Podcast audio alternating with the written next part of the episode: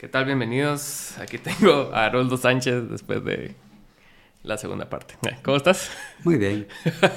¿Cómo has estado? Contame, ¿qué has hecho últimamente?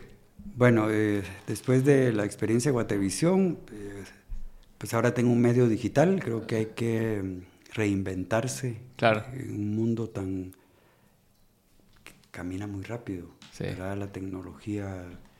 Cuando yo hice televisión eh, la primera vez fue en 1986, Ok. en un noticiero que se llamó Siete Días.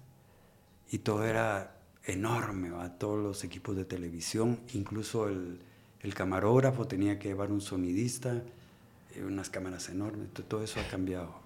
Eh, lo menciono porque el día de hoy, pues los medios alternativos también podemos aportar a la comunicación y ahí estoy en este momento. Es que de hecho yo siento que ahorita en este momento histórico que estamos viviendo, o sea, lo- la mayoría de medios independientes han tenido bastante auge, ¿va? como que la gente los siente más honestos. ¿va? Y, Sí. y, al, y al leer los reportajes que hacen ustedes en Factor 4 y todo eso, o sea, se, se nota que la línea que están buscando es bastante distinta a lo tradicional, pues, porque muchas veces se enfoca en la noticia del día, en la no sé qué, pero no hay tanto periodismo de investigación como... ¿va? Sí, ha cambiado, ha cambiado mucho. Creo que hay una crisis en los medios. Sí, ¿ah? la televisión informativa ha sufrido, yo diría, como un recorte en la gente que ve, que pasa una hora viendo un noticiero. Claro. Hoy prefiere buscar Twitter, Facebook, Instagram, TikTok. Sí. Ya se enteraron, ¿verdad? Ajá. Eh, acordémonos que en este momento solo hay dos periódicos impresos en Guatemala, Prensa Libre y Nuestro Diario. Ajá. Y los otros han tenido, por diversas circunstancias políticas y económicas, que pasarse a lo digital. Claro, claro. Se ha cambiado la radio, eh, uno escucha radio informativa en el carro. Sí. Eh, tal vez la radio sí sigue siendo un instrumento de comunicación fuerte en el interior del país, pero en términos generales es lo digital lo que está prevaleciendo. ¿Y cuáles son los cambios más grandes que has visto después de pasar así 16 años en Guatevisión, ahora estar en un medio di- enteramente digital? O sea, ¿cuáles son las ventajas y desventajas de eso? Mira, la- las ventajas es que hay una libertad absoluta de Sí, comunicación, de claro. expresión, de opinión, pero así absoluta. Porque los medios digitales no dependen de pautas de gobierno ni de pautas de empresarios. Sí, claro. ¿verdad? En mi caso, eh, hay una autosostenibilidad. Ya doy clases, salgo al interior a dar capacitaciones, doy charlas. Y ahí uno va como sobreviviendo. Claro. No es de que cada mes yo tengo mi cheque, como era en Guatevisión, ¿verdad? Entonces hay un cambio drástico. Eh, la vida eh, hay que entenderla, que a veces hay eh, épocas en las que estás muy bien y otras épocas que a lo mejor no estás bien, pero yo agradezco esos 16 años como agradezco el día de hoy. O sea, no tengo eh, ningún resentimiento de decir, pero ¿por qué hoy me va más duro? No, pues me toca y estoy aprendiendo, ¿verdad? Claro, claro. Eh, eso y que hay más instrumentos para poder comunicarse con, con las audiencias. Eh, ya no solo es fijo un programa de televisión, sino ahora tenés las diversas plataformas en las que podés llegar.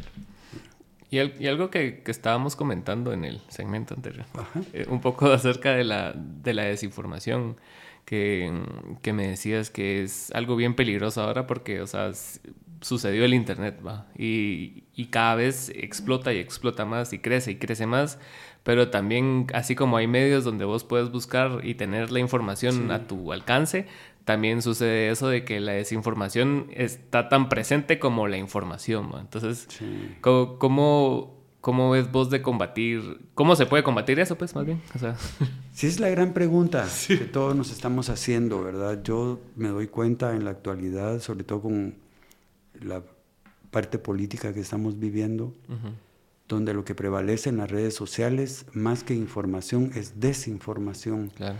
Y lamentablemente la gente cree en la desinformación. Entonces, ¿cómo limpiar la paja del grano? No es fácil. Sí, no. Lo que uno tiene que entender es eh, qué medio me da credibilidad cuando lo busco.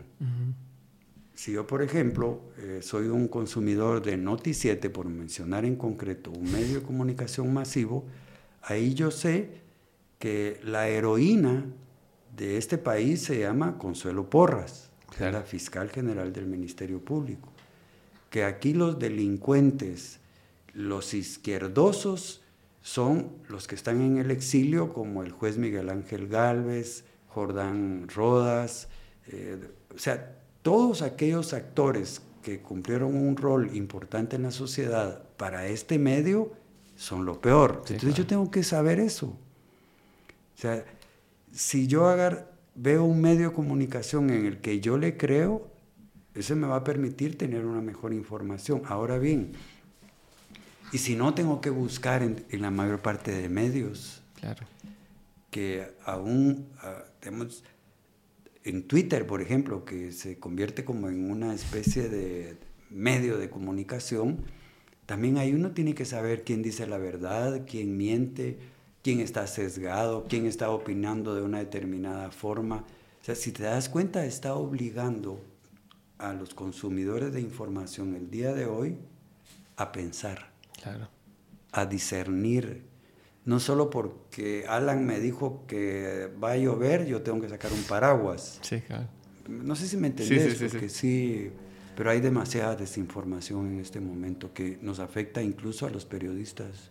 Es que sí, ponete, vos, vos pasas tiempo investigando acerca de un tema y de repente alguien solo porque quiere dice que no es así ya se convierte en otra línea de información que alguien más va a decidir creer, ¿va? O sea, no importa el tiempo que vos invertiste en la, información que vos recabaste, ya si alguien lo contradijo, alguien que está sesgado con esa opinión va a decir, ah, no, esto tiene razón, ¿va? Y es, y es bastante peligroso porque lo es, lo ves en películas, lo ves en todas esas como narrativas distópicas donde vos no querés creer que las cosas suceden así y muchas veces es así, o sea, se filtran informaciones interesadas y ponete algún, no sé, diputado tiene comprado a X periodista y le dice, mira, eh, tira esta noticia y la tira, entonces ya la gente voltea a ver esa noticia y dice, ah, bueno, pero antes me estaban diciendo esto, pues. entonces ya la gente ya no, ya no tiene, o sea, no sé, no sé si tengan tiempo de discernir tampoco, pues, porque también estamos como muy ocupados en el día a día. ¿va? Ahí tenés el fenómeno de los canales de streaming. Ajá. Que en la inmensa mayoría de, hogares, eh, ¿qué es lo que la gente ve? Netflix. O Disney o Amazon o lo que sea. Ya la televisión local ya ha ido sufriendo un, un retroceso en audiencias, ¿verdad? Entonces esas audiencias, ¿dónde se informan? Es que esa es la pregunta. Sí. En redes sociales. Claro. ¿Dónde se informan los jóvenes? Uno no ve un joven que se pasa una hora viendo estos noticieros de Guatemala. No. Ahí está con su celular. Sí. Ahí se están informando. De hecho, esta elección creo que se ha definido por las redes sociales. Sí. Sí, y ponete, yo tuve la oportunidad, aparte, aparte de podcast, o sea, tenemos un, un programa aparte de adentro del canal, digamos, de YouTube, donde hacemos entrevistas. Vamos a cualquier lugar y entrevistamos gente. Y decidimos ir en el día de elecciones a entrevistar personas aquí al, centro de votación que está aquí cerca, a uno en zona 18 y a uno en zona 14. Así con, contrastada las personas que encontraban.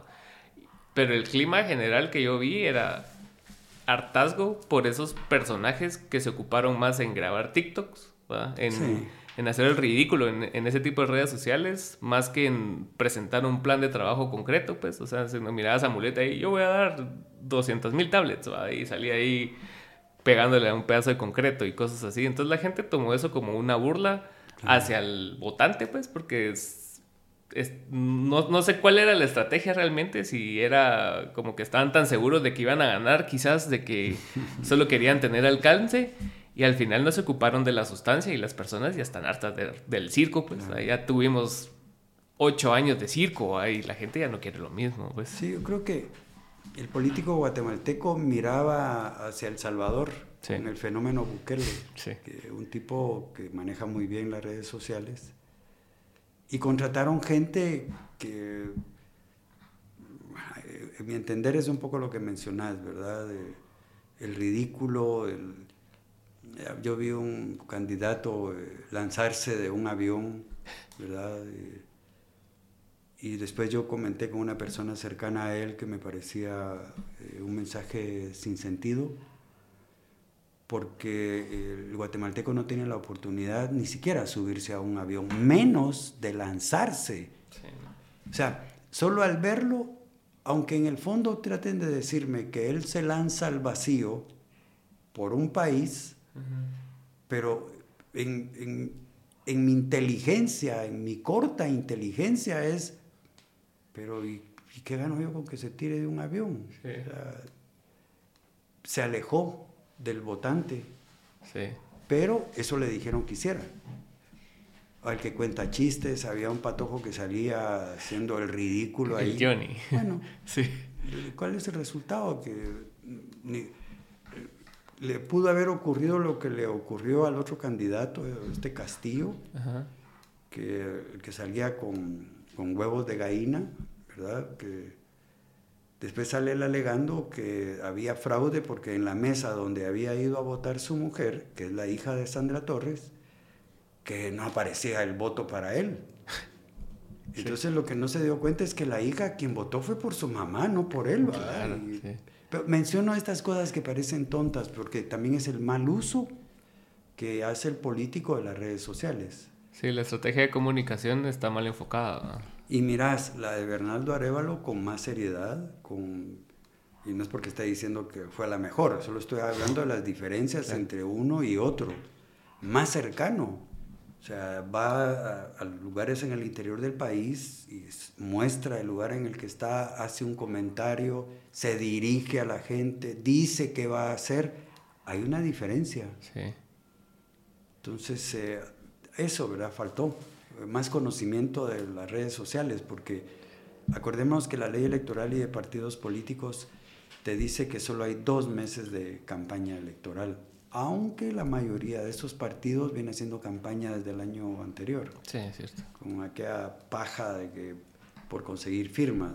Eh, Suria anduvo por todos lados promoviendo su imagen, lo mismo hizo Sandra y lo mismo hicieron los demás. Y, y yo siento que las redes sociales también te confunden, o sea, como estás viendo el nivel de alcance a través de números, crees que ese nivel de alcance se va a traducir a votos. Sí.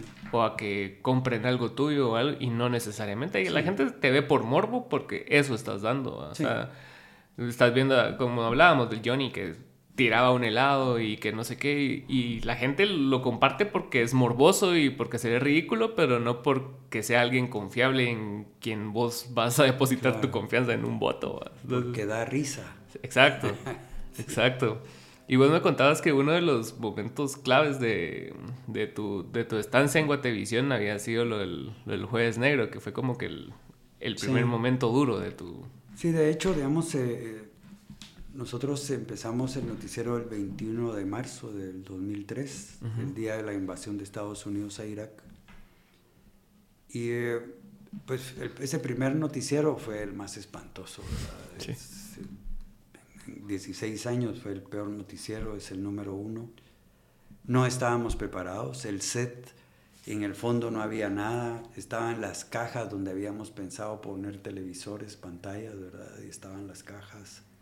Las presentadoras tampoco estaban... ¿Ya estaban en internet eso no? No, en esa época todavía no. Ah, no, 2003 no. Y mm, cuando termina ese noticiero, a las 6 de la tarde, pues, me mandan a llamar los accionistas que estaban en una sala con invitados especiales y dicen, mira, qué asco el noticiero, eso no sirve. Esos patojos que tenés ahí no dan la talla. Contrata periodistas viejos. Y yo dije, no. Pedí que permitieran el derecho de pago del derecho de piso de toda esta gente nueva que yo había llevado que en su mayoría eran mis estudiantes de las universidades donde había ciencias de la comunicación, la Landívar, la Mariano Galvez, la San Carlos. Y era un grupo solo de jóvenes, hombres y mujeres. Y mi respuesta fue que no aceptaba por llevar periodistas viejos porque llegaban con viejas mañas. Claro. Que el gremio periodístico, lamentablemente, en esas épocas, años atrás, la corrupción era mucho más grande de lo que es el día de hoy. Entonces, gente mal acostumbrada a usar este, esta profesión para enriquecimiento ilícito y yo no iba a permitir tener un noticiero con gente corrupta. Entonces se dijo, bueno, mira, vas a tener unos meses de prueba, si estos patojos no dan la talla, hay que buscar gente madura, con experiencia. Y se da el jueves negro, cuando las hordas del FRG llegan a la capital apoyando la candidatura de Ríos Montt, llegan a un sector de la zona 10 e intentan quemar eh, la sede, donde, pues el edificio donde funciona el grupo Gutiérrez, Gutiérrez Bosch, de dueños de Pueblo Campero. Y fuimos nosotros los que le pusimos jueves negro a ese día. O sea, en Guatevisión le pusimos jueves negro y al día siguiente le pusimos viernes de luto porque muere un periodista y hay que enterrarlo. Y yo tomé la decisión de agarrar el canal, de suprimir toda la programación y volver un canal informativo. Okay. Y eso nos permitió que se nos conociera, porque entonces la gente empezó entre sí a llamarse, mira, hay un canal que se llama Guatevisión y están pasando lo que está ocurriendo, y de boca en boca. Y yo digo que ese evento nos permitió ahorrar eh, millones de quetzales en publicidad. Claro. Es que sí, ponete amarrando un poco los temas de, en TikTok, ves como, como el crecimiento repentino de ciertos personajes que no necesariamente están, están dando entretenimiento, porque siempre sí es entretenimiento. Sí. Pero eh, ves el crecimiento de personajes que también hubo una ola nueva este año de, de que daban información de política. ¿Va? Y muchos con sesgo, muchos sin sesgo, pero al final ves que el agregar valor a, la, que la información agrega valor a las vidas de las personas y por lo tanto por eso la consumen. Entonces, ese crecimiento orgánico que tuvieron ustedes a través de la información fue como que el, el, nicho que ustedes lograron encontrar versus los otros canales que solo dan líneas narrativas de quien les diga, pues, y es bastante poderoso eso de de que hayas tenido también independencia en ese sentido de que, bueno, está la línea editorial de Haroldo, respetémosla y vemos a, dónde nos lleva, pues va. Sí, yo creo que sí es eh, importante comentar que antes de salir al aire, eh, los accionistas de Prensa Libre, que son los que compraron Guatevisión, Guatevisión es una empresa de cable que la crean unos empresarios de cables en Guatemala. Ellos contrataban eh, los derechos, adquirían los derechos de grandes consorcios de contenido para distribuirlo a las empresas de cable en Guatemala. En el año 2000, Guatemala era el país número uno en cantidad de empresas de cable, junto con Argentina. Cuando nosotros llegamos habían 186 empresas de cable legalmente inscritas, el doble piratas, ah, ¿verdad? Eh, entonces, cuando ellos compran esto, eh, no tienen ninguna experiencia en, en, otro medio de comunicación porque su vida había estado dedicada al periodismo escrito. Entonces, en esa reunión que se, sostuvo, estaba el gerente general en ese momento de prensa libre y él dice, bueno, ¿qué vamos a hacer? ¿Qué quieren ustedes que sea el control informativo de Guatevisión? Acuérdense que hemos tenido la mala experiencia en prensa libre cuando algunos de ustedes eh, quieren intervenir en la información y eso no es sano. Entonces tomaron la decisión en conjunto que nadie me iba a dar órdenes. A excepción que yo tenía al presidente del canal, que era el licenciado Mario Antonio Sandoval, un periodista que toda su vida ha sido periodista, quien yo quiero y respeto mucho, él se iba a encargar entonces, pero el responsable era yo. Pues. Que eso significaba un compromiso grande porque al final uno es un empleado. Y responsabilidad. yo no soy el dueño, ni soy hijo del dueño soy un empleado contratado por su capacidad, pero el día que se equivoque hay que traer a otro.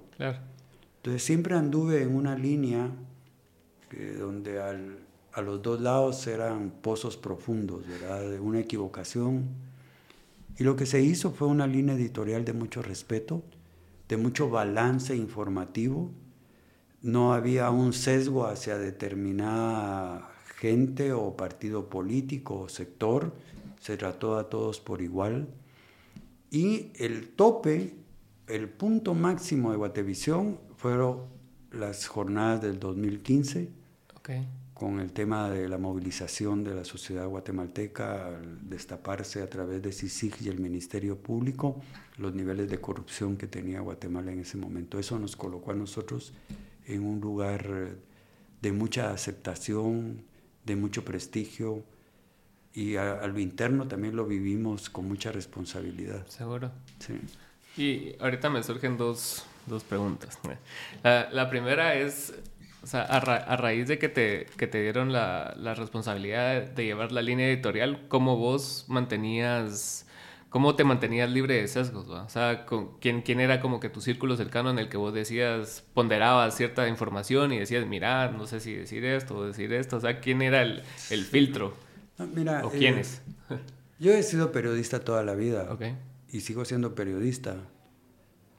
El periodista cuando tiene sesgo está jodido porque está sesgando un trabajo que debe de llegar a las audiencias de la manera más limpia que lo que tenemos que entender es que el periodismo, cuando lo hacemos en televisión, no es objetivo, es subjetivo y te voy a explicar por qué. Okay. Ahorita me estás entrevistando y estás grabando. Eh, yo voy a hablar 30, 40, una hora. Sí. 60 minutos voy a hablar. Y decís junto a tu editora, mira, eh, saquemos una parte de lo que Haroldo dijo. Vos sos el reportero y vos vas a escucharla ahora y escoges un pedazo de, la, de los 60 minutos que yo dije y agarraste dos minutos. Cuando yo veo esa nota al aire, yo digo, pues ¿a qué le pasa a Alan? Pero si lo más importante yo lo dije, eso no es lo más importante. Me sacó de contexto. O sea, lo que te quiero decir que en ese momento terminó mi objetividad. Okay. Estoy siendo subjetivo porque según yo, pues en este caso Alan, eso es lo más importante. Entonces, ¿qué es lo que uno tiene que hacer? Buscar un balance de la información. O sea, si vos decís que tal funcionario hizo tal cosa, yo llevo tu versión, pero tengo que buscar la del funcionario. Sí. Ahora, si tengo pruebas concretas de la misma forma, tengo que ir a buscar a las fuentes Mira, yo te voy a decir una cosa, la televisión es un show. Sí. ¿Verdad? Un noticiero es un show. Sí. Yo tengo que hacer que la gente tenga entretenimiento. Que te vea. Bueno, pero con calidad. Ajá. O sea, es que aquí hay muchos elementos que van en juego. Sí, sí. O sea, cualquiera puede hacer un noticiero de televisión, si es fácil. Pues pone a un conductor, contrata un montón de reporteros, mete noticias, eh, llena un espacio, pero la gente está exigiendo calidad, porque si no, anda al, cable. Ahí tenés un universo de televisión en calidad hecha por profesionales 100% capacitados. En este país no, aquí hay improvisación. Entonces todo eso, eh, yo traté de manejarlo de la mejor manera. Em, cuando yo le permito libertad al reportero es porque yo tengo esa libertad. Pero eso no significa libertinaje. Sí, claro. Los reporteros eh, nunca llegaban a pedir permiso por una nota si era noticiosa. No había opinión de parte de ellos. Ahí ya no hay sesgo. La única opinión válida durante 16 años en el noticiero Guatevisión era la de Haroldo Sánchez, de nadie más. Si vos te das cuenta, los noticieros de televisión no tienen editorial. No tienen. Nosotros sí lo teníamos. Y eso era yo el responsable. O sea, yo siempre traté de hacer algo distinto. O sea, yo nunca quise hacer algo que ya hacían los demás. De hecho, durante 16 años yo jamás vi la televisión local en el área informativa. Nunca. Es que, ¿qué vas a ver? O sea, solo son comunicadores de... Yo veía CNN en español o CNN en inglés. Eh, los noticieros de España, de Italia, de Alemania, porque tiene su segmento en español. O sea, esos eran los que era mi espejo, no lo que hacían aquí que era tan malo. Y, que, y que sí logré que fueran ellos los que vieran que era lo que hacíamos para copiar. Pero bueno, esa es otra circunstancia que se da en los medios, ¿verdad? Pero en concreto, eh, siempre hubo mucha libertad de información y eso lo transmitís a tus reporteros. Yo todos los lunes, sin excepción, todos los lunes, era una hora de charla para seguir compartiendo conocimiento, eh, retroalimentación de lo que hacíamos, que nunca olvidaran cuáles eran nuestros fines y propósitos y era servir a los guatemaltecos a través de lo que hacíamos. Yo decía, cuando alguien nos ve, que se siente identificado, no que nos rechace, sino que llegue el día que nos quiera. Y eso se logró. Es que puedes manifestar el, el, amor al país de muchas formas. Exacto. ¿no? solamente así, no sé, siendo así excesivamente así como que cantas el himno en la tele, pero puedes manifestarlo trabajando bien, haciendo bien las cosas, informando bien, siendo responsable. Una, una, cosa que me llamó la atención también es de que defendiste a, a, todos estos que eran tus estudiantes, porque también venías de una historia, de, trabajar en diferentes medios, en donde tuviste la oportunidad de conocer a bastantes periodistas pues corruptos, o sea, y como que se, te presentaron o se te presentó oportunidad de caer en de caer en los mismos vicios y patrones y que por por, por ética decidiste abrazar el periodismo antes que otra cosa. Entonces, a eso te referías cuando defendiste a tus estudiantes de que no querías como que ese tipo de perfil de periodistas. Sí, mira, yo creo que eh, la ética es un es un compromiso de vida, ¿verdad? La ética no la aprendes en el aula. La ética la aprendes en tu casa, que es muy relativo. Sí. Yo puedo tener padres éticos y yo ser un pillo. Yo puedo tener padres pillos y yo ser ético. Claro. Yo puedo ir a la universidad y recibir clases de ética, pero eso no me hace ser ético. La ética es un comportamiento, es una responsabilidad. Yo siempre quise ser ético. yo llego a un periódico eh, muy joven. Eh, primero empecé en el diario El Gráfico, después me voy al diario Impacto. Nuestro salario era 252 quetzales al mes, era un salario mínimo, no se ganaba más. y yo llego y encuentro colegas que todos los días eh, con trajes distintos, corbatas bonitas, eh, con carros, eh, tenían una vida que yo decía, pero ¿cómo puede ser posible? Después, conforme el tiempo va pasando, voy descubriendo que el que cubría la fuente de la policía, pues tenía ahí plazas fantasmas, y eso pasaba en todas las salas de redacción, ¿verdad? El que cubría el Congreso recibía plata de los partidos políticos, de los diputados, el que cubría el palacio, eh, que en ese momento todos los ministerios estaban en el palacio. Entonces ahí llegabas y te ponías a las órdenes de las distintas áreas de publicidad o comunicación de los ministerios. Había dinero. Entonces yo dije, bueno, yo no, yo no quiero hacer esto, pues porque yo vengo de una familia trabajadora, dos padres trabajadores, somos eran nueve hijos los que tuvieron, ¿verdad? Yo soy el cuarto hijo. Yo tuve que trabajar muy pequeño. A los 10 años fue mi primer trabajo en una imprenta. Eh, cuando yo entro a, estudiar al Instituto Central, mi madre llega y llama a otro mi hermano y dice, miren, uno de ustedes dos tiene que trabajar. y yo pues. dije, yo.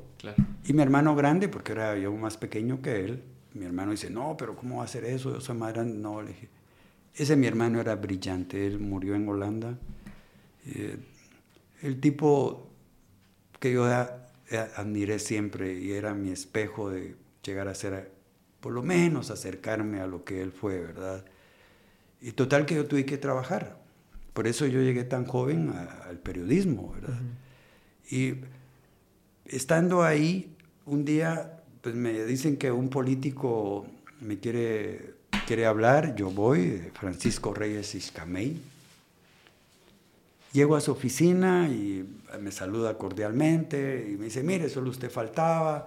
Saca de una gaveta un, papel donde hay una lista y me va leyendo el nombre de mis colegas y dice, mire, y yo era el último, ¿verdad? Solo usted faltaba, mire, 400 quetzales al mes para usted. ¿Y para qué? Pues mire, unas noticias mías por ahí. Entonces, eh, fue el momento decisivo de mi vida. Uno habla mucho de ser ético y eh, pues ahí estaba el momento, ¿verdad? Yo pensé muy rápido, si yo decía que sí, iba a ser corrupto toda la vida. Y si yo decía que no, significaba una vida de lucha, de honestidad y de sacrificio. Y escogí esta otra parte. Y se lo dije, le dije, mire, yo no acepto, pero ¿por qué? Si, si mire, le conviene, si le dije, me conviene, según usted, pero según yo no y ahorita salgo y voy al periódico y lo voy a denunciar. Porque usted me leyó a mí una lista que estoy seguro se la leyó a mis colegas y ellos van a creer que yo también he recibido el dinero. Y efectivamente al día siguiente sale un editorial con la denuncia. Entonces eso fue el momento más importante para mí, ¿verdad? Que marcó lo que yo decidí ser en ese momento hacia lo que el futuro tuviera en mi vida. Cuando yo salgo de esa oficina, yo iba así feliz. que tenía una gran necesidad en ese momento. Por supuesto. Pero logré vencer eso, ¿verdad? Y, y entonces, cuando yo me convierto en un director que maneja a más de 60 personas, en su mayoría jóvenes, el ejemplo es eso.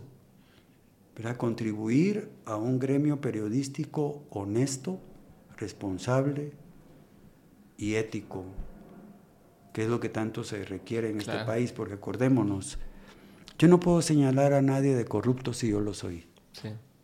¿Qué valor tengo yo al ponerme frente a una pantalla y denunciar la corrupción estatal cuando ellos me pagan? Sí, no. Uno tiene que entender esto y, y yo realmente no me arrepiento. 16 eh, años de Guatevisión, que me siento muy orgulloso de lo hecho llegué, llegué al extremo de que yo salía haciendo las convocatorias para las manifestaciones y la gente llegaba. Y ahí tenía yo todo mi equipo y la gente se sentía segura porque ahí estaba Guatevisión. O sea, lo que quiero decir es de que eh, haber defendido a los reporteros jóvenes en ese momento era lo indicado y la vida después me dio la razón. ¿Y vos crees que hay retorno si, si, hubieras tomado la otra decisión? O sea, si hubieras aceptado ese dinero, ¿crees que hubiera habido alguna posibilidad de volver a la ética o una vez te corrompes, te corrompes para siempre? Mira, esto está como el, el, asesino, el violador que llega a la cárcel y allá se convierte al evangelio.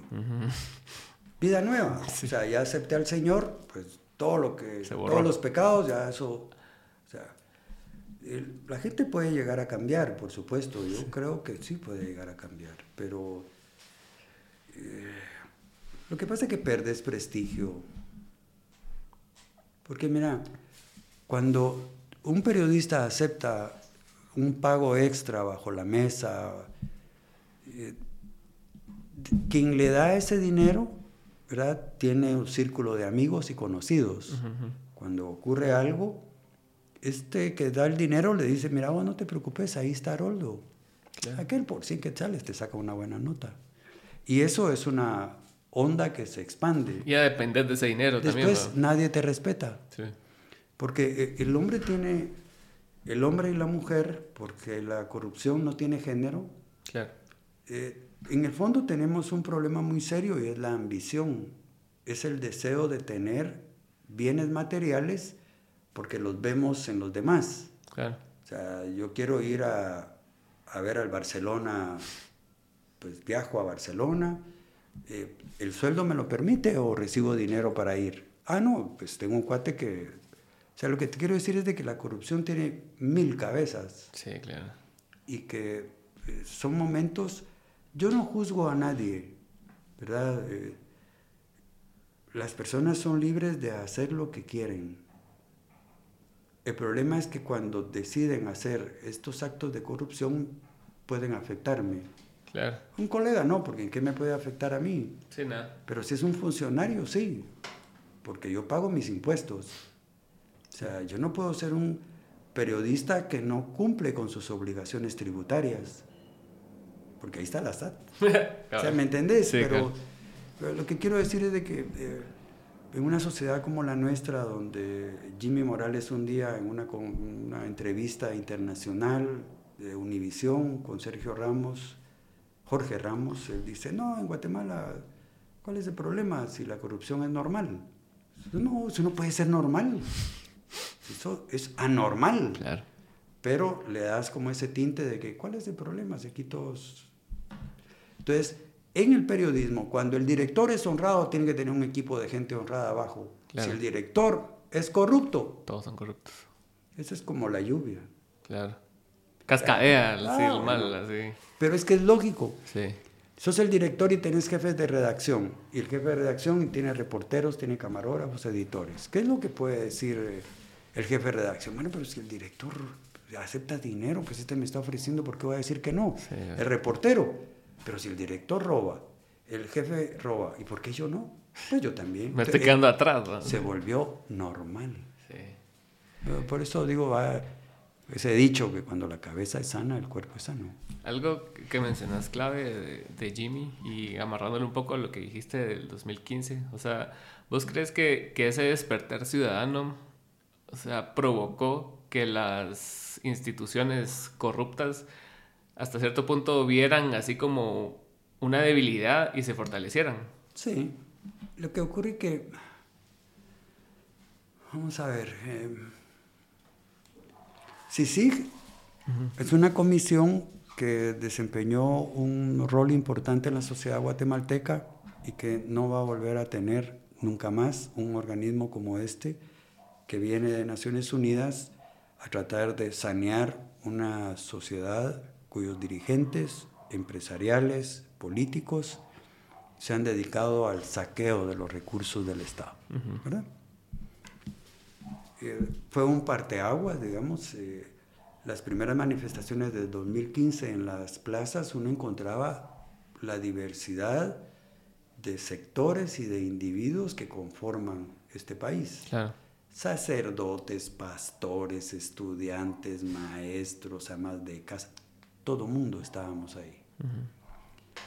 Porque la lucha era contra el poder corrupto de los políticos. Sí, claro y se basó en el Partido Patriota, en el presidente, vicepresidente, ministros, secretarios. Ahí, ahí todo bien. ¿Qué ocurre cuando CICIG toca las esferas empresariales? Que ahí se rompió esa magia que para este grupo tenía la presencia de CICIG. Es más, Iván Velázquez se había convertido en la niña bonita del empresariado guatemalteco cuando se casaban, eh, tenían un bautizo, un cumpleaños, eh, una fiesta, cualquier evento social, él era el invitado estrella. Entonces les gustaba, pues ahí... Este es mi compa, ¿va? cuando él los toca, eso terminó. Porque es lógico, mira, eh, vos tenés tu círculo, empezando por tu círculo de familia. Claro después tu círculo de amigos, después tu círculo social. Si sos un empresario, tu círculo económico, tu empresa, tus socios, quienes te conocen a través de tu empresa. Entonces, si te das cuenta, el universo de un empresario es muy grande. Sus amigos con los que estuvo en el colegio, sus amigos que estuvieron en la universidad, los amigos del campo de golf, los amigos con los que viajan a pescar, o se van a Miami, o se van a Europa. O sea, el universo era muy grande y cuando tocaste uno, tocaste a todos. Eso es lo que pasó con Sisig. Y ahí tenés el otro caso. Toca al hijo y al hermano del presidente Jimmy Morales. Fue la cabose. Sí.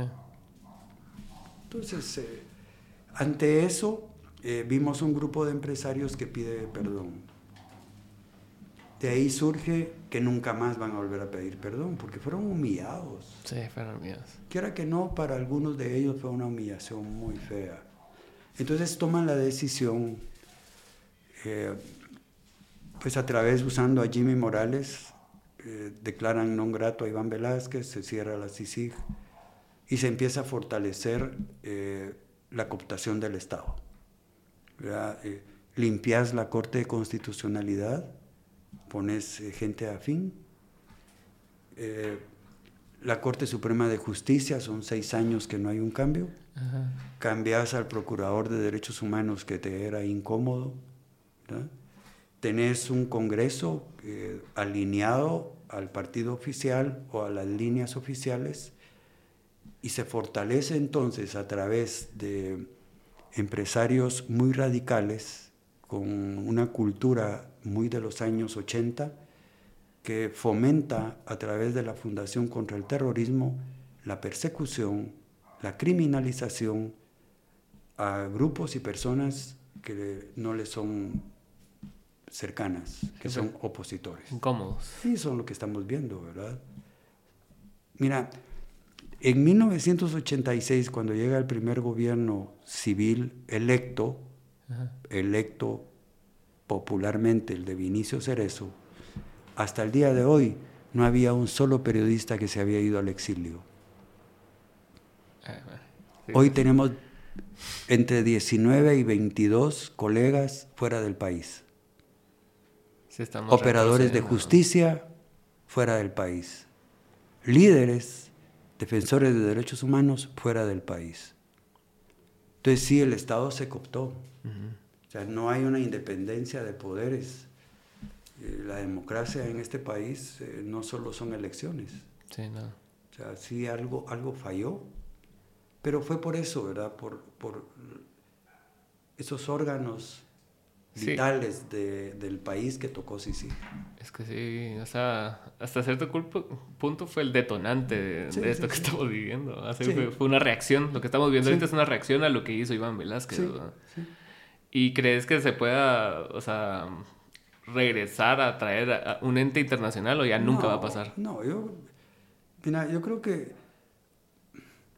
la solución de Guatemala está en los guatemaltecos. Claro no está en Estados Unidos, no está en Europa, no está en El Salvador, que traigamos la política Bukele, decían todos estos candidatos. Guatemala es Guatemala, Guatemala no es El Salvador. este es un país muy diferente. Aquí conviven 23 etnias o 23 pueblos con idiomas distintos, cultura distinta, visión distinto. O sea, Guatemala es complicado. Sí, es complicado. O sea, pero hay gente muy valiosa acá. Lo peor que ha ocurrido es de que todos aquellos operadores de justicia que aprendieron la investigación son los que están afuera. Ese es el problema.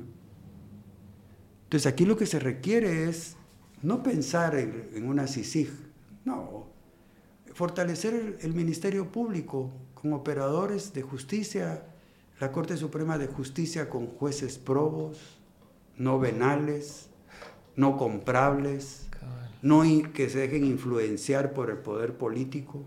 Eso es lo que se necesita.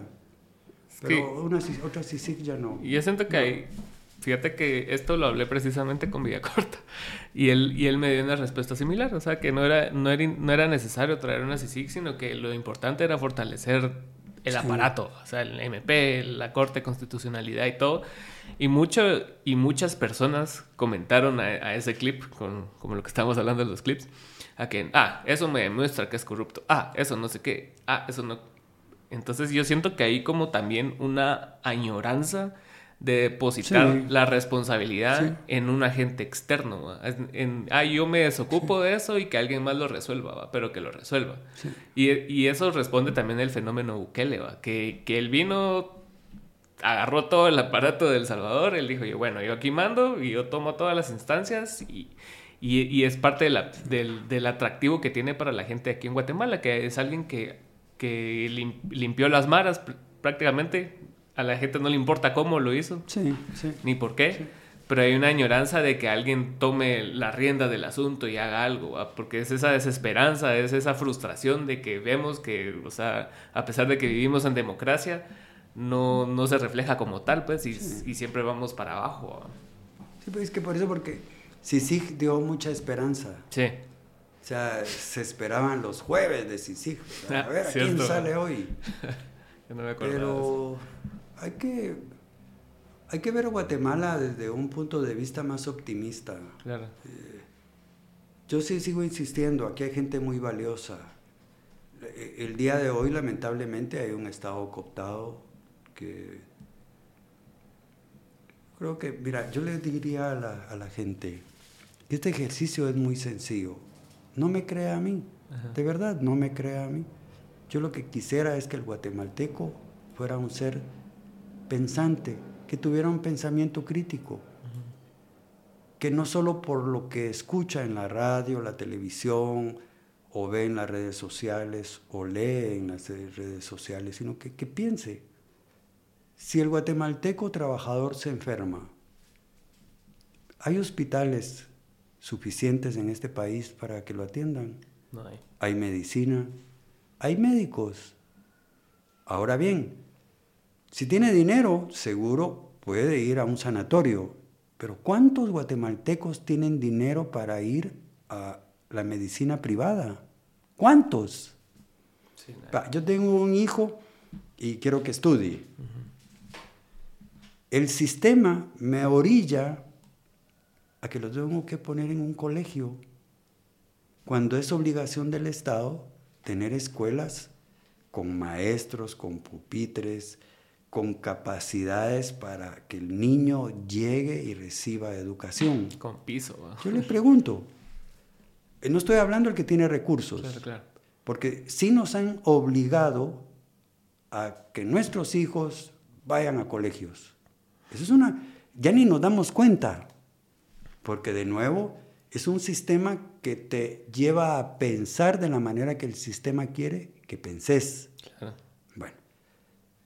Tenés acá cuántas personas tienen acceso a educación. Es un país de analfabetos.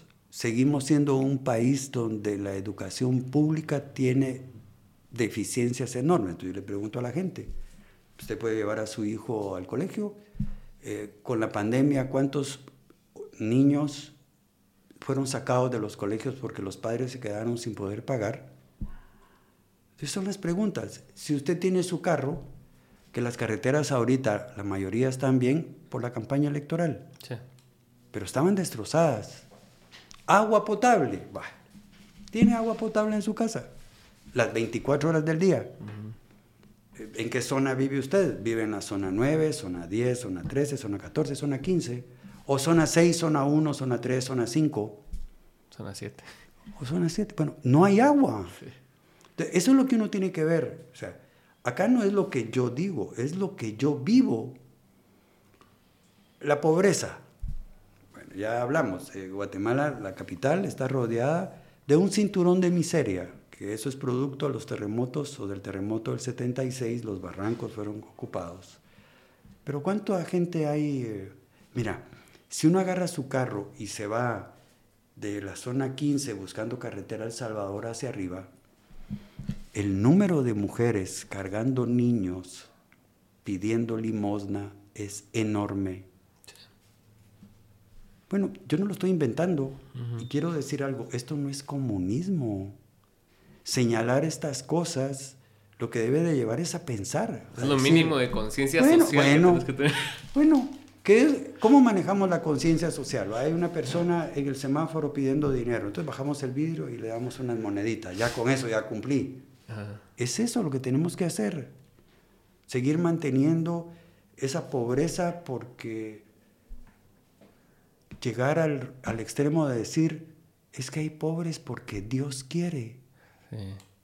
Y escuchar desde un púlpito decir que los designios de Dios es que el pobre alcanzará el reino de los cielos. Pucha, eso es una mentira espantosa e inhumana.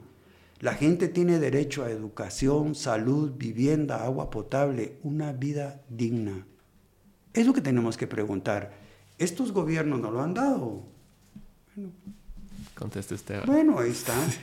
Y no es de que, ah, no, este no quiere a Guatemala, a este es comunista, ah, como es izquierdista, está hablando. No, yo aquí no estoy hablando de terminar con la propiedad privada, no estoy hablando de eso.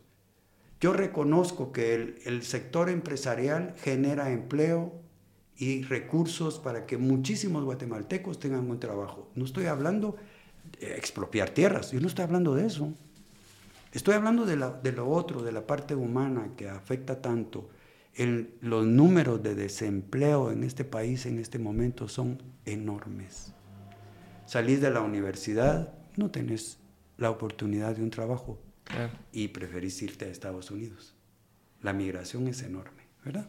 Sí, es que sí, es, estamos en, en, una época bien convulsa y aparte también vienen estas narrativas como la que dijiste, o sea, el, el reino de los cielos es para los pobres, y, y, si querés aspirar a algo mejor es porque no sos humilde, es porque no, o sea, te falta el sos pobre de Dios. porque querés. Ajá. ¿Cómo vas? ¿Quién quiere ser pobre? Nadie. Nadie, ni el pobre no quiere ser pobre, el pobre no quiere levantarse pensando qué va a comer. No, pues. Porque no tiene que comer. El pobre no ha bueno, si me enfermo es porque es una prueba de Dios. No. Mira, es el país número uno en muerte por desnutrición. En América Latina estamos en el primer lugar de niños que mueren porque no tienen que comer.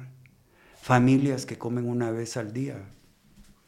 Claro, aquí en la capital, ¿quién, puede, se preocupa de empezar en eso? Sí, nadie. Y, y mira los presupuestos que tienen los diputados para alimentación. Ahí en cuatro años, panzones y gordotes así, cachetones, comen rico, no gastan en eso. Bueno, los presupuestos para combatir la desnutrición, ¿dónde están? ¿En manos de quién está?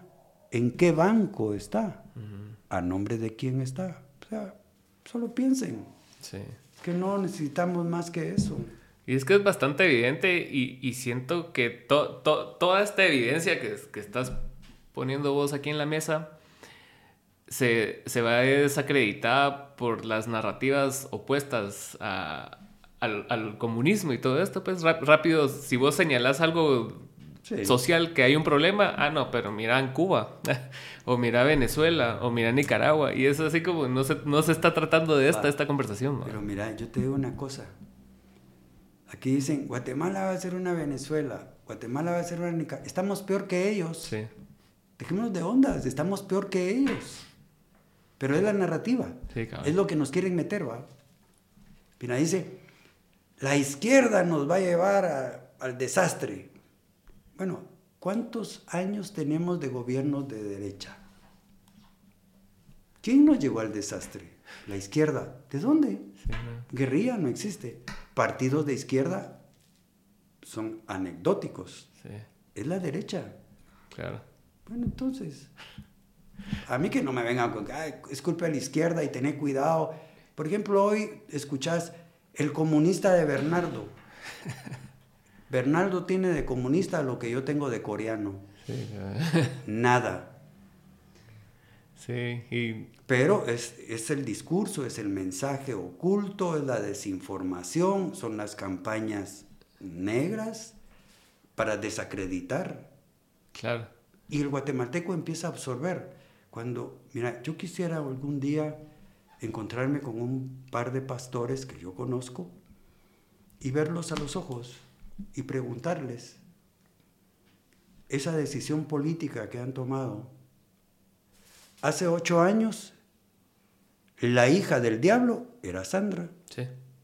Hace cuatro años, la hija de Belcebú era Sandra. Y ahora es la la comunista, la guerrillera, esa era Sandra. Bueno, ahora el comunista, según estos pastores, es Bernardo.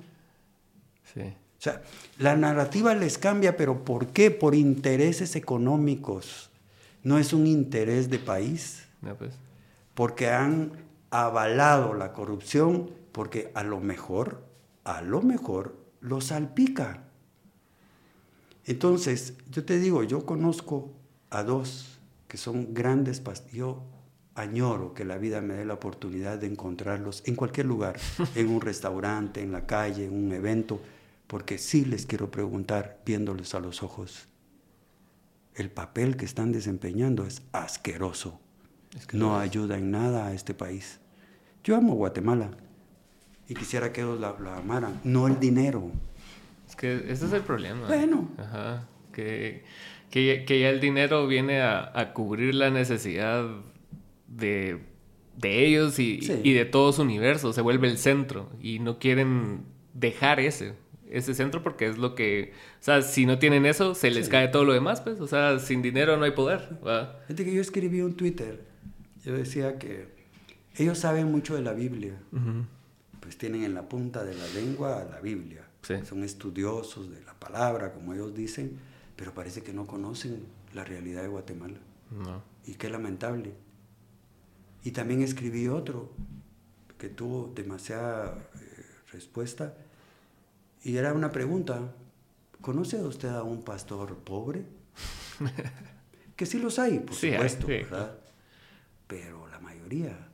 mm, si, fueron, si fueron algún día pobres, no quieren volver a ser pobres. No. Y entonces, y el ejemplo de donde la raíz misma de su religión, ¿qué, qué pasa?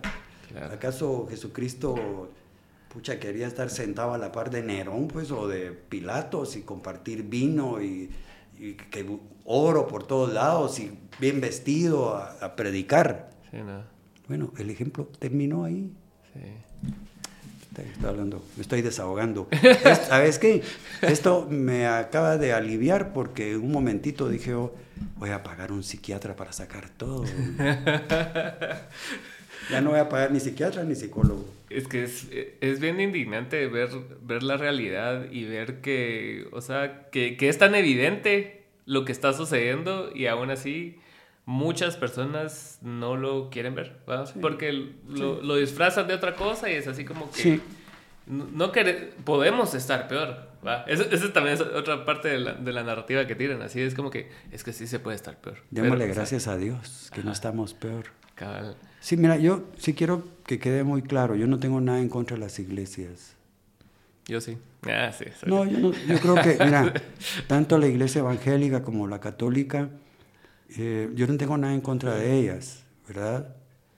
Eh, la religión es buena para el hombre y para la mujer porque te da alineamientos de vida. Ajá. O sea, por lo menos permite eh, que manejes tu vida de una manera más sana, digamos. Claro.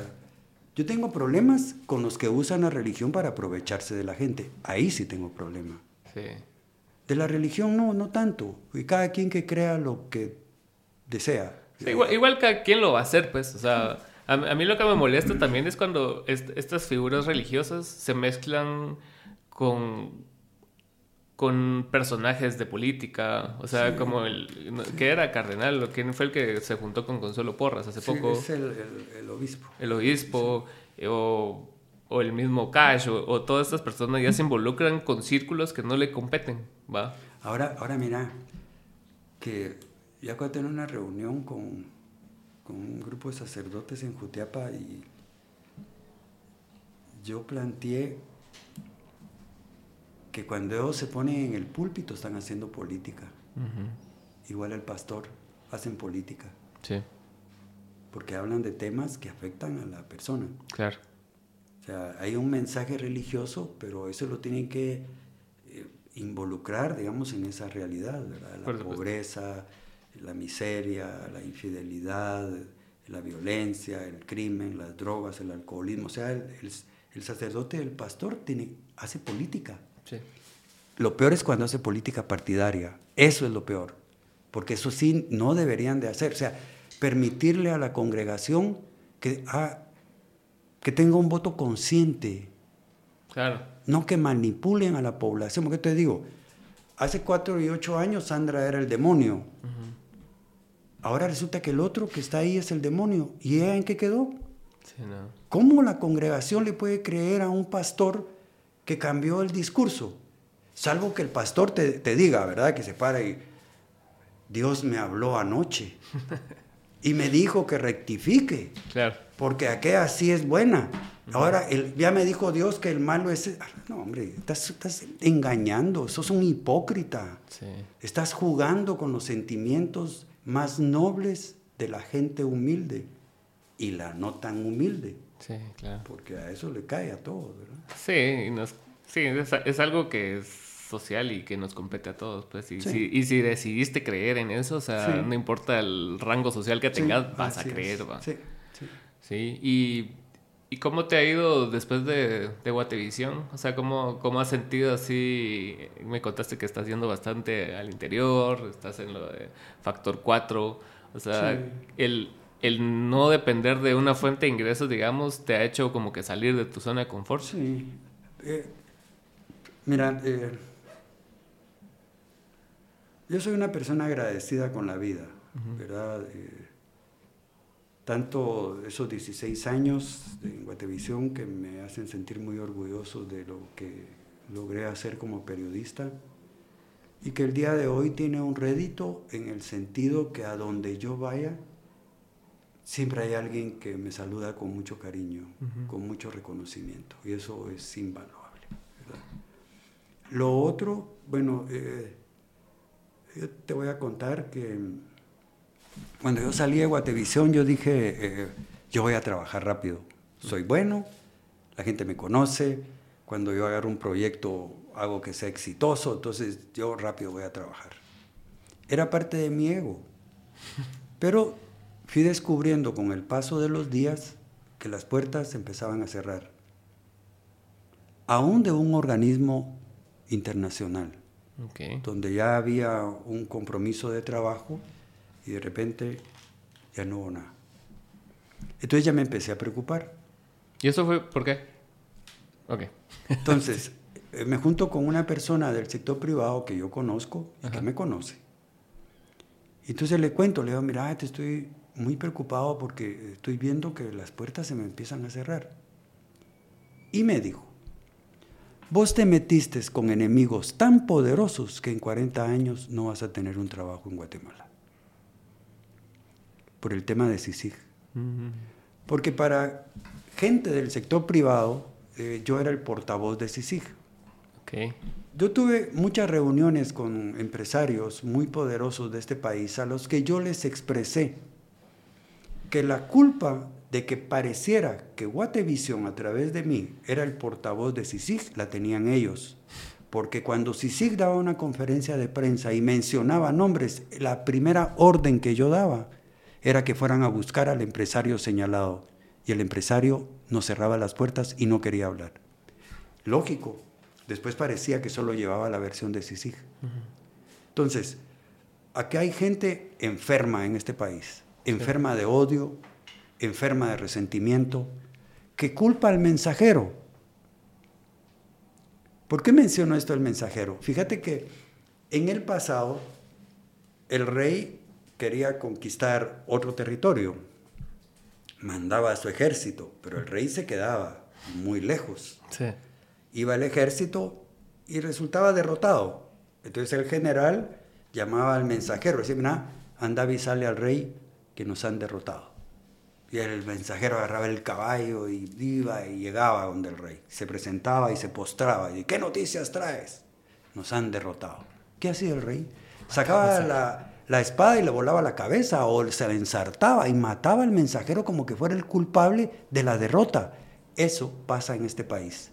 Los periodistas somos los mensajeros y aquellos que se creen reyes nos aniquilan por dar las noticias, qué responsabilidad de ellos. Yo no soy el culpable de recibir un soborno. De tu corrupción, ¿no? Bueno, yo no soy el culpable de que alguien señale a un político, a un empresario, sea hombre o mujer. Yo no soy, yo doy a conocer la noticia. Pero me vuela en la cabeza, ¿verdad?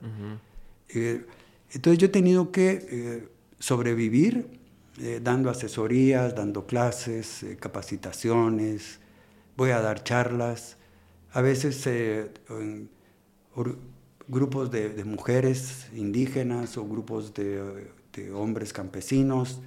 Lo que me pagan es a, veces el hospedaje, dan para la gasolina, en algunos casos la alimentación, pero ahí voy y, al final yo digo, ha enriquecido mi vida. O por eso te digo, eh, yo no soy una persona religiosa, yo practico eh, budismo desde hace muchos años, yo medito todos los días. Doy gracias por esa vida que tuve en Guatevisión y doy gracias a la vida que tengo hoy. Yo estoy muy agradecido con los propietarios y accionistas de Guatevisión. Cuando yo cumplí un año de haber sido despedido, eh, yo llamé a uno de ellos para darle las gracias. O sea, yo no tengo ningún problema. Sí. Que así como esa que me metí con enemigos poderosos, bueno, es su problema, no el mío, que me afecta pues, pero yo lo tengo claro, yo no voy a volver a trabajar en un medio de comunicación masivo de Guatemala, soy incómodo. Eh, yo fui a, y voy a mencionar el nombre, fui a TV Azteca, donde también se me recibió así con los brazos abiertos y después, no, Después lo ah. consultaron. Eso precisamente ocurrió. Pero yo lo acepto. O sea, yo no me arrepiento. Cuente que me voy a arrepentir. La vida me dio la oportunidad de hacer un trabajo y lo hice bien y no tengo por qué bajar la cara ante nadie. Es que sí debe ser. Al contrario. O sea, pero te yo voy a cualquier lado. Yo no tengo eh, un lugar y que, que no me vean. No, a veces me da pena porque la gente se para y que tomémonos una foto y, a veces hasta el extremo de, mire, déme un autógrafo y a mí me da pena. Pero, pero te digo, eh, la vida me ha compensado, ¿verdad? Tengo mucha tranquilidad en mi ser. Soy una persona luchadora, lucho desde muy pequeño y sabes que siempre quise ser el mejor, siempre. Si jugaba fútbol yo quería ganar. Tenía como ese espíritu de, ser el mejor, ¿verdad? Pero también aprendí que se puede perder. Claro. Como se puede ganar. Pero cuando perdés dando lo mejor, la derrota se acepta. Sí, sin duda. Pero cuando perdés y después, pero ¿cómo no, di, cómo no hice esto? Estás jodido. Y no.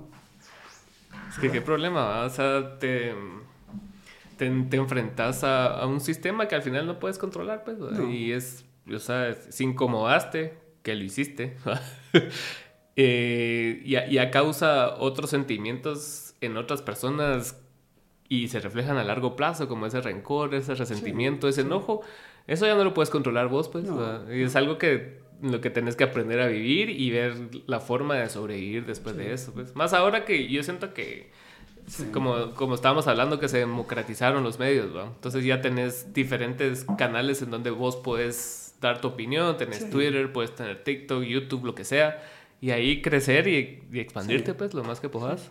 No, de hecho, además, eh, tengo mi canal de YouTube como Factor 4, ¿verdad? Y también hago muchas entrevistas, tengo un programa de televisión en ocho empresas de cable a nivel departamental en algunas zonas de la capital. O sea, yo sigo haciendo Lo que trabajo. Es más, fíjate que eh, yo mismo me doy cuenta porque yo voy a conferencias de prensa, voy como un reportero. ahí están todos mis colegas, ahí a la par, y, me hace sentir a mí también, porque siempre fui periodista. O sea, que uno ocupe puestos de dirección en una empresa, pues lo haces por capacidad, pero, pero yo soy periodista. Claro. Yo estoy, yo cubro noticias, eh, redacto, yo escribo. Bueno, ahí vamos. ¿Y, en tu faceta de escritor cómo? Bueno, eh, yo tengo cinco novelas publicadas. Para la gente la más eh, exitosa ha sido Vendo mi caja, me quiero morir. Una novela que tuvo 23 ediciones, que eso casi no ocurre en Guatemala me llenó de satisfacción que se convirtió en una lectura en colegios e institutos. Y fui a muchas eh, de, de, estos establecimientos a ver sketch que hacían los alumnos que sacaban parte de la novela para escenificarlas. Eh, pero he sido más lector que escritor, o sea, yo leo desde los 14 años y leo por mi hermano el grande que murió en Holanda, eh, Manuel. toda la vida he leído, ahorita, por ejemplo, eh, tengo un rimero así de novelas, me acabo uno, me espera otra, me espera otra. Eh, cuando voy a la librería voy mucho a Sofos, que ahí me siento cómodo, estoy rodeado de libros, y si tengo la posibilidad, y, y llego y digo, no hombre, no, no, no compres, no compres, no te acerques, mejor que tomar un café, y resulto comprando. O sea, si yo menciono un vicio es, eh, es la lectura. Okay. Y escribir, tengo una facilidad. Yo no soy de aquellos que dice que solo escribe cuando le llega la inspiración. No, yo aprendí que se escribe cuando se sienta uno frente a la máquina. Si tenés la disciplina de escribir constantemente. No tengo miedo al papel en blanco ni a la pantalla en blanco. Yo agarro un tema y empiezo a fluir y, escribo. Es que es, es, complicado enfrentarse ante esos como vacíos de inspiración. Pero eh, eh, está en la mente. Eh, mira, hay escritores que viven de escribir. O sea, en Guatemala no podemos vivir de escribir. No. O sea, eso no es cierto. Pero eh, yo sí aprendí que para escribir una novela o para escribir disciplina, la inspiración es descuento si no me siento. Claro. O sea, yo puedo andar y decir, me llegó la musa de la inspiración, sí voy a escribir una novela sobre la existencia del ser humano y sus problemas, pero no me siento a escribir. Entonces, hay que sentarse. ahí llega, ahí va a llegar la inspiración. Ahorita precisamente estaba viendo una entrevista que hizo Kobe Bryant. Y hace, justo creo de las últimas que hizo, con, con, un chavo que no sé cómo se llama, pero es un buen, buen periodista que tiene un podcast. Y creo que él hace como coachings y cosas así. Entonces, eh, Kobe Bryant le estaba contando así como que, que cada año era una oportunidad nueva para él para mejorar en ciertas cosas que él creía que tenía que mejorar.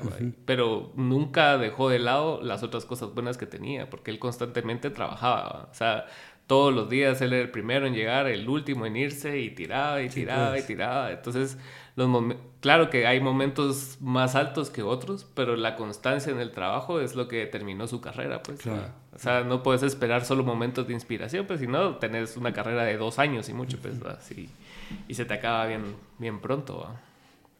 Sí, pero yo creo que la vida es un aprendizaje continuo. Sí. ¿Verdad? Y ahí sí que la práctica hace a cualquiera.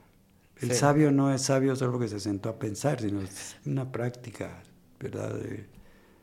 creo que uno puede descubrir sus propios potenciales. Yo siempre he dicho que el valor más importante que tiene un ser humano es mm, su cerebro. El problema es que no lo alimentamos. Sí. ¿Verdad? El cerebro es el, instrumento ideal para desarrollarnos. Es como el que va al gimnasio, ¿verdad? Que todos los días levanta pesa y después tiene un cuerpo robusto, sano. Sí. Pero ¿y el cerebro? ¿Cómo lo alimenta? No, pesas en el cerebro no existen, pues, pero es el pensar, es la reflexión, es la lectura, es el análisis. Ahí es donde el cerebro se pone pilas, ¿verdad? Si no, se apaga uno. Como lo que estábamos hablando de discernir las fuentes de información. de nada sirve que vos me presentes con información si no analizo y tengo un pensamiento crítico con respecto a con lo que vos estás diciendo. Sí. Por eso yo digo, tenemos que pensar, ¿verdad? O sea, eh, bueno, me gusta lo que este dice, pero ¿estará diciendo la verdad? ¿En qué se basa? ¿Cuál es su experiencia? Claro. No como te, a nivel político, que te diga qué ha hecho eso es lo que dicen los políticos para descalificar al otro, ¿verdad? Y no es tanto eso. Creo que, que uno puede aportar en el lugar en el que esté y que la base fundamental para desarrollarse es el amor que uno puede sentir por lo que hace, claro. ¿verdad? Eh, por la gente, por el país. O sea, es que ahora que viajo, eh, yo abrazo los árboles. Les digo, maestros, muchas gracias, denme su energía. Eh, ayer que estuve en San Juan Zacatepec, en un lugar, fui a abrazar un gran pino. Y, cualquiera te ve y dice, qué loco este. Pero todos estamos conectados. Claro. Todos estamos conectados. Y eh, a mi gente más cercana le digo que nosotros somos animales. ¿Verdad? El ser humano es un animal como los otros animales. La diferencia es que nosotros sí pensamos, razonamos, pero somos animales de bajos instintos, ¿verdad? La violencia que anida ahí dentro de nosotros, ¿verdad? Sí. O sea, uno tiene que aprender a manejar todas esas sensaciones y sentimientos para ser un ser de luz en medio de la oscuridad. Es que es bien fácil caer en los instintos. Ah, Mira, cuando a mí alguien me hace daño, yo pido por ese alguien. Pido para bien. No pido nunca para mal. Jamás. Y justo no, no, se trata tampoco de suprimir emociones, porque las emociones brotan siempre. es cuánto tiempo contemplas vos esa emoción y qué vas a hacer con esa emoción. ¿va? O sea, porque muchos sentimos enojo, pues, pero no, no, quiere decir que cada vez que sientas enojo vas a vengarte a alguien, no le vas a decir algo negativo, pues simplemente pues abrazar la emoción y dejarla ir. Sí, controlarla, que no es fácil. No. Por ejemplo, el, enojo no es fácil controlarlo. No. Porque es como una marea que va subiendo, va subiendo. Cuando sentís tsunami ahí. Eso, a uno, muchas veces uno escucha, mira, si te enojas, mejor no digas nada. O me insultó porque estaba enojado, entonces ya perdonas, ¿verdad? Y otros que mejor, antes de hablar, prefieren salir a la calle, ir a caminar, ir a que les pegue el aire. Respirar. Porque uno enojado puede decir cualquier cosa y después arrepentirse. Es cierto. Sí. Te quería hacer una pregunta, porque aquí me lo han propuesto muchas veces, porque yo aparte soy artista, entonces me han, me han dicho que me haga una autoentrevista. ¿Cómo, cómo, cómo surgió esa idea de, de hacerte ah. el, porque según sé es un recurso que, que o sea, no es, no es primera vez que se utilizaba, pues, pero es como que un, un, momento bastante icónico tuyo. Sí, lo que ocurre es que em, yo siempre trato de, ser diferente, repito, ¿verdad? Em, y yo soñaba con hacerme una entrevista, sobre todo por la técnica, cómo hacer una entrevista a sí mismo. Okay. ¿Cómo es esa técnica? Digamos, de manera rudimentaria, porque a mí nadie me enseñó a hacerlo. ¿verdad? Como muchas cosas yo las he aprendido por, instinto y por hacerlas. Entonces, yo tenía... Eh, a poner 30 minutos, ponerle. Ok. ¿Verdad?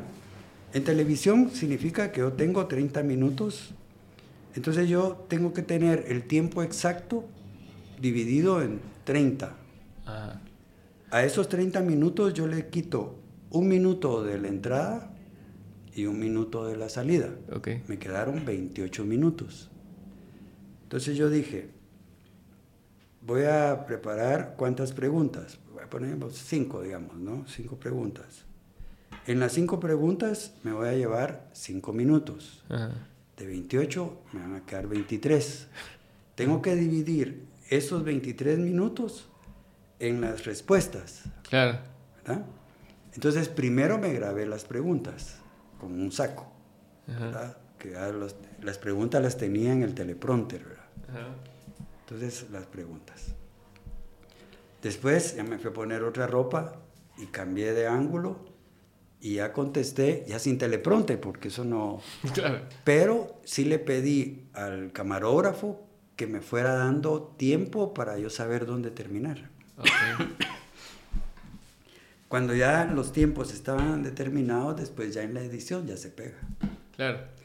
Maradona lo hizo, pero con todo un equipo atrás de él. O sea, yo solo le hice el camarógrafo, yo y después yo con el editor. Es cierto, Maradona lo hizo. Sí. No me acuerdo. Entonces en Guatemala eh, se, era, se, volvió una broma, ¿verdad? Insultos, burlas. ¿Te insultaron por eso? Eh, pues, pero es que es normal, porque cuando la gente no entiende algo, descalifica. Sí.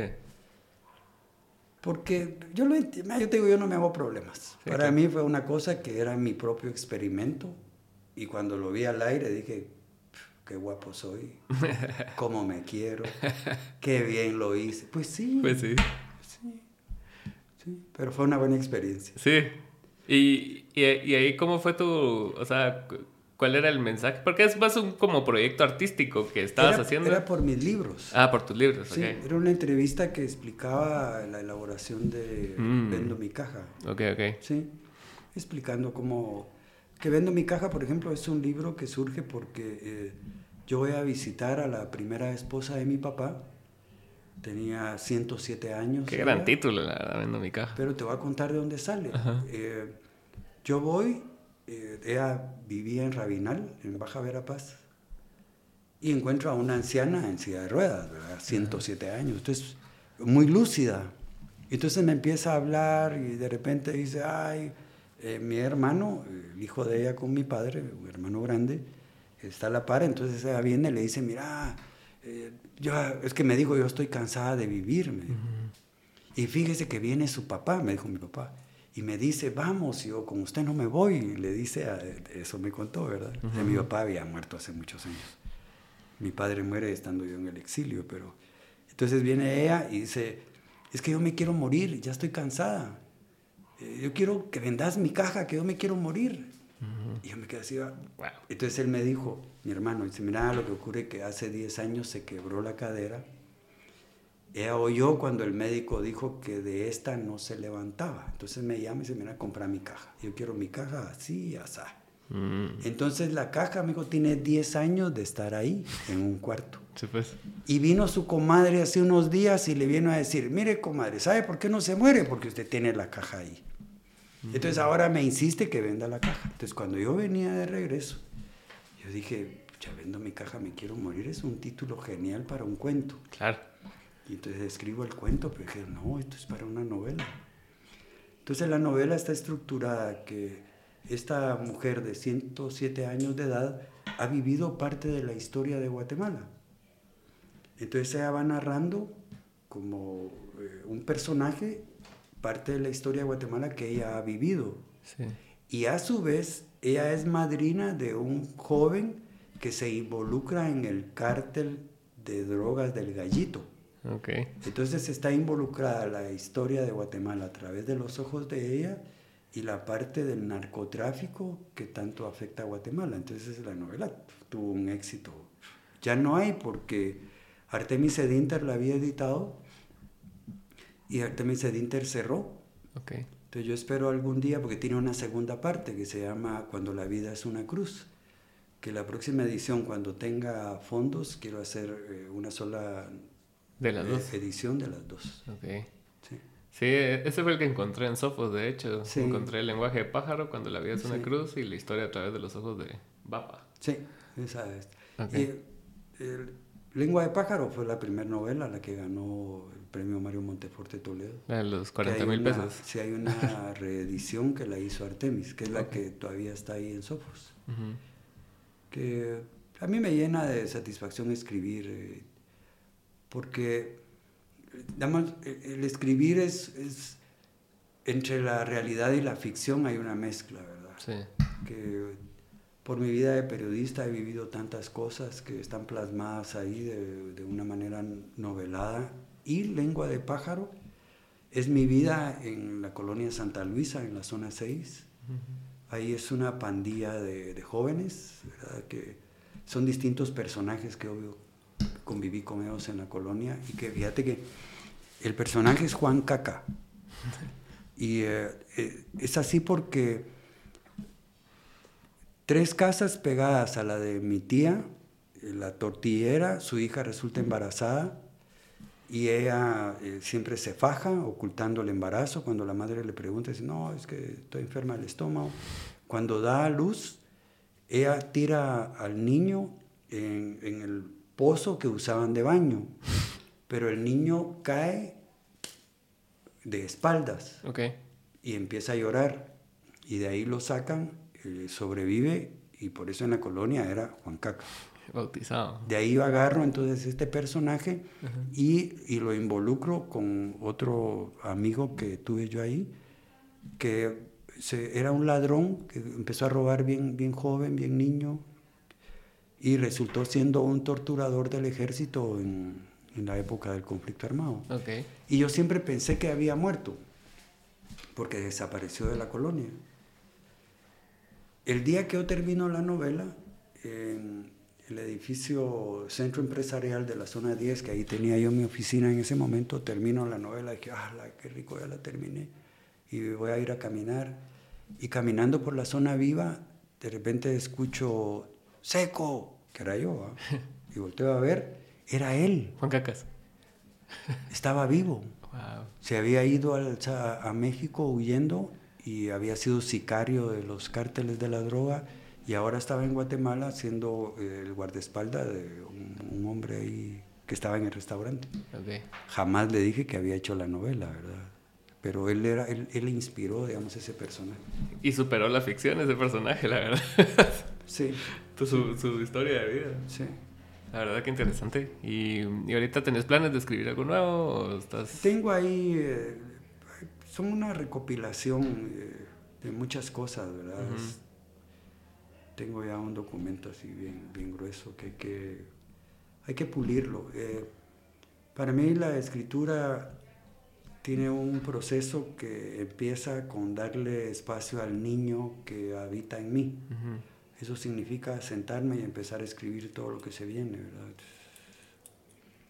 Después cuando he terminado la novela, le doy lugar al adulto que hay en mí, que es el que dice esto sí, esto no. El editor, digamos. aquí. Sí, pero yo lo veo como el adulto, Ok, ok. porque la inspiración es el niño. Al niño, eh, ese no va a pedir permiso.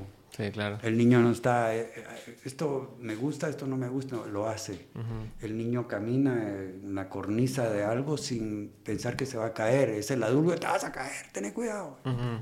Entonces yo suelto al niño eh, en el primer proceso, ya después ya entra el adulto y te- luego de eso todo el proceso de edición.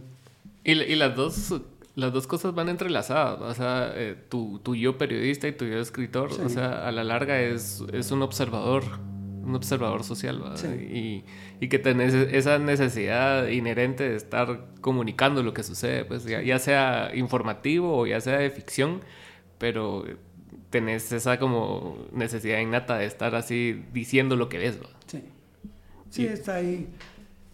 Muchísimos escritores han, han sido antes periodistas. Lo que Sí. pasa es que en otros países sí podés vivir de eso, ¿verdad? De- Claro. de- o sea, sacas en Estados Unidos un bestseller, estás hablando de un millón de, de ejemplares, ¿verdad? Claro. Y, y fíjate que da dinero. Sí, fijo. que digamos, eh, uno puede mandar a imprimir un libro y puedes decir, bueno, me va a costar 20 mil quetzales la edición, pero cuando vendo eh, la cuota que logras si vendes todo son de 50 mil, entonces sí tienes una ganancia de 30 mil, Ujú. pero el, el escritor no puede hacer eso porque uno no vive de andar vendiendo los libros. No. Yo todos los libros, bueno, eh, estaba en Guatevisión y cuando a mí- porque a mí me daban 40 libros por cada edición.